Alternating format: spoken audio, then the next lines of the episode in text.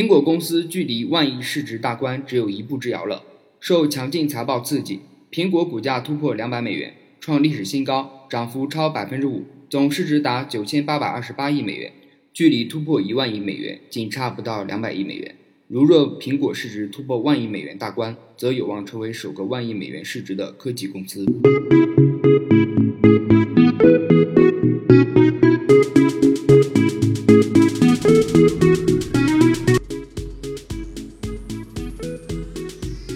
大家跟面包来客一起学习面包圣经。知识不是为了让你获得知识，是为了成为更好的人。今天来学习第一部分面包烘焙的十个步骤，第四个步骤：分割面团和预整形。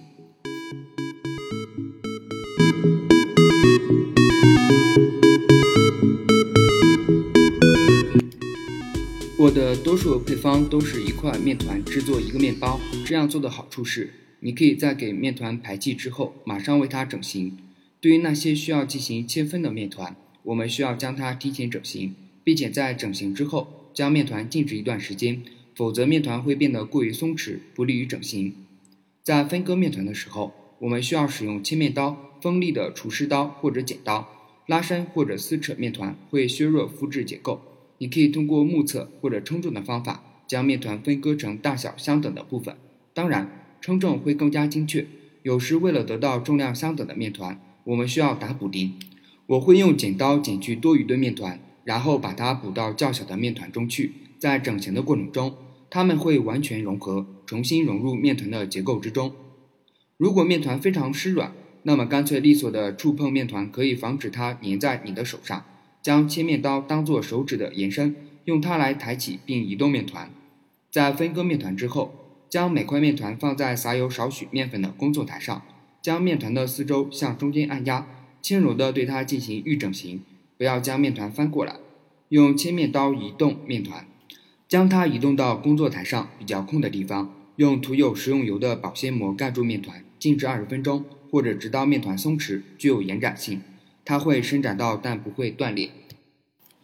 因为我有十天没有为大家讲解面包圣经了。所以我接下来为大家讲解第五部分，整形。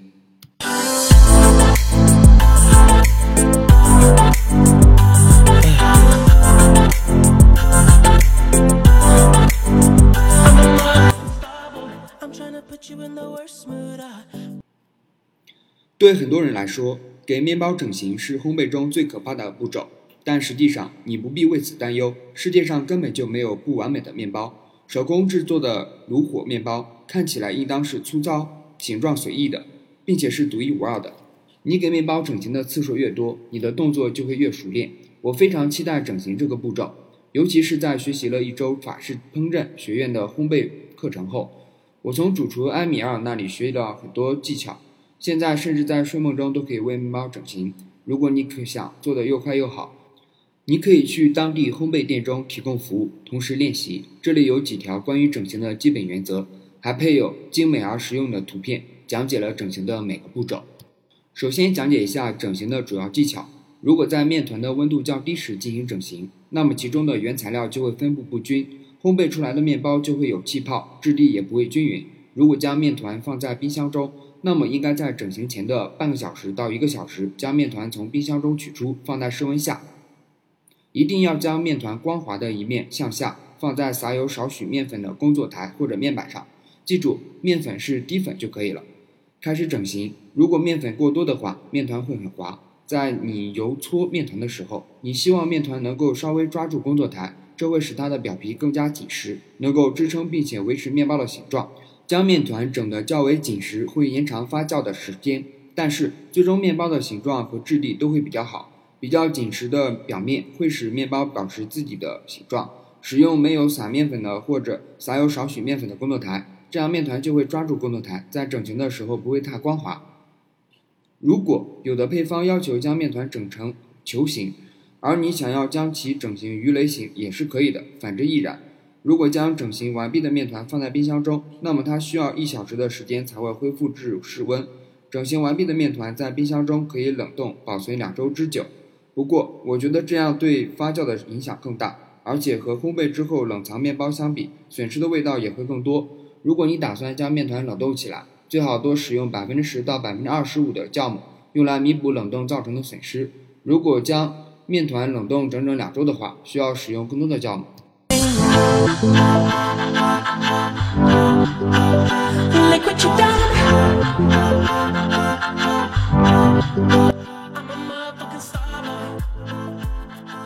接下来我讲解一下怎么整成球形。轻轻地将面团按压成圆饼状，用手指在面饼上按出小坑，释放较大的气泡。将面饼的四周向中间折叠，将它们捏在一起，翻转面团，使得接缝处朝下。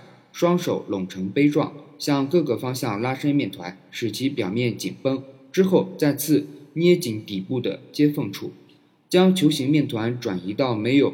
铺撒面粉的工作台上，将双手放在面团的两侧，按顺时针方向不停旋转面团，你会感到面团变得更加紧实，形状逐渐变圆，表面绷紧。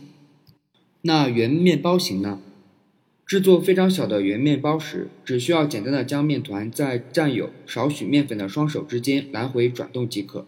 制作较大的圆面包时，将面团放在撒有少许面粉的工作台上，双手呈杯状。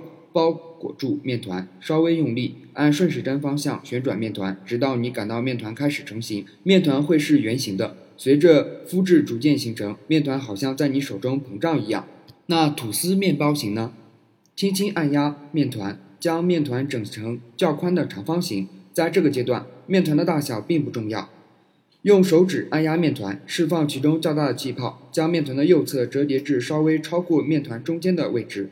将左侧折向中间，和右侧折叠的部分稍有许重叠，用手掌边缘按压中间重叠的部分，将其封口。从面团的顶部开始向下卷三到四次，一直卷到面团的底部。每卷一次都用拇指按压接缝处，同时将面团推向远离自己的方向，使面团的表面更加紧绷。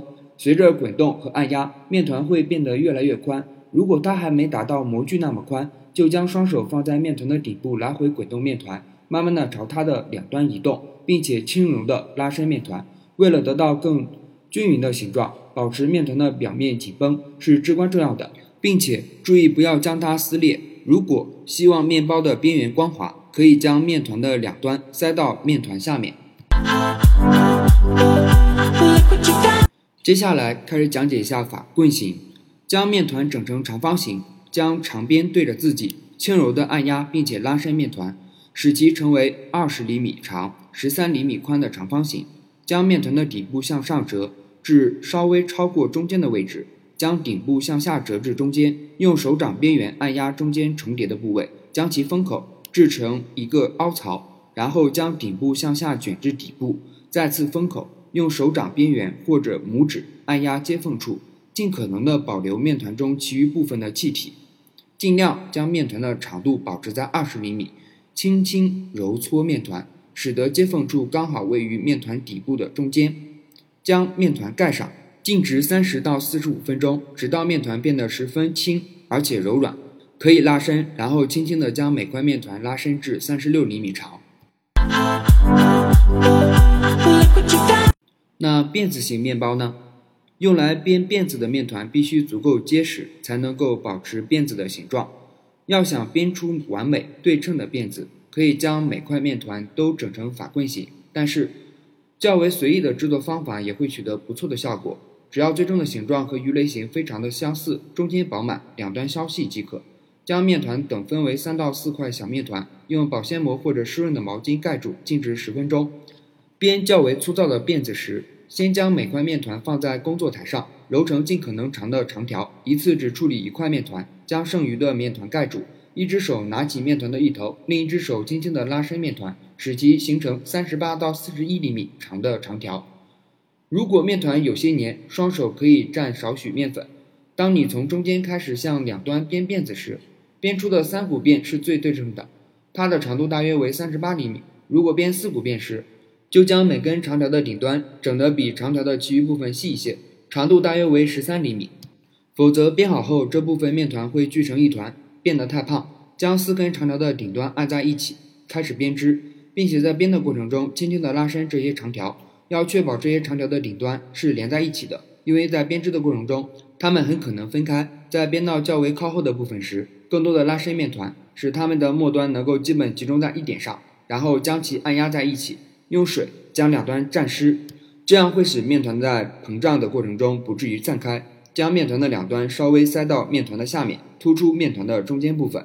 最让人感到不可思议的形状是单股辫。一开始，你一定会认为它是不可能编出来的，但是，一旦试过，你会发现编织它比编织其他任何辫子都要快。开始时，用三分之一的面团制成一根五十一厘米的长条。为了使做出的面包对称，我们需要让面团末端比其他部分粗一些，因为将它制成环形并拉伸后，这部分就会变细了。将长条的另一端深深地插进环中。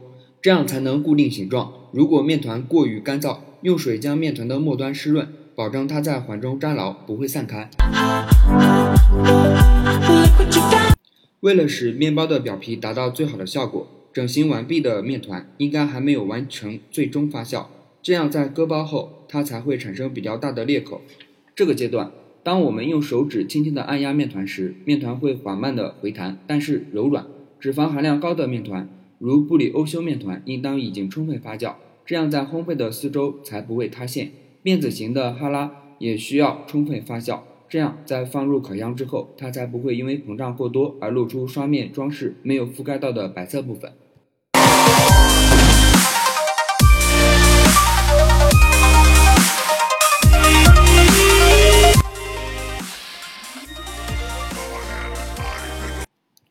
我觉得。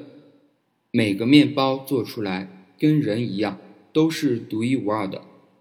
配方的比例不一样，打面的精度不一样，醒发的倍数不一样，整形的手法不一样，烘烤的温度不一样，摆盘的创意不一样，等等。最后面包都会不一样。不过它是你用心做的，所以它才是最好的。欢迎大家来收听面包来客，谢谢大家，晚安。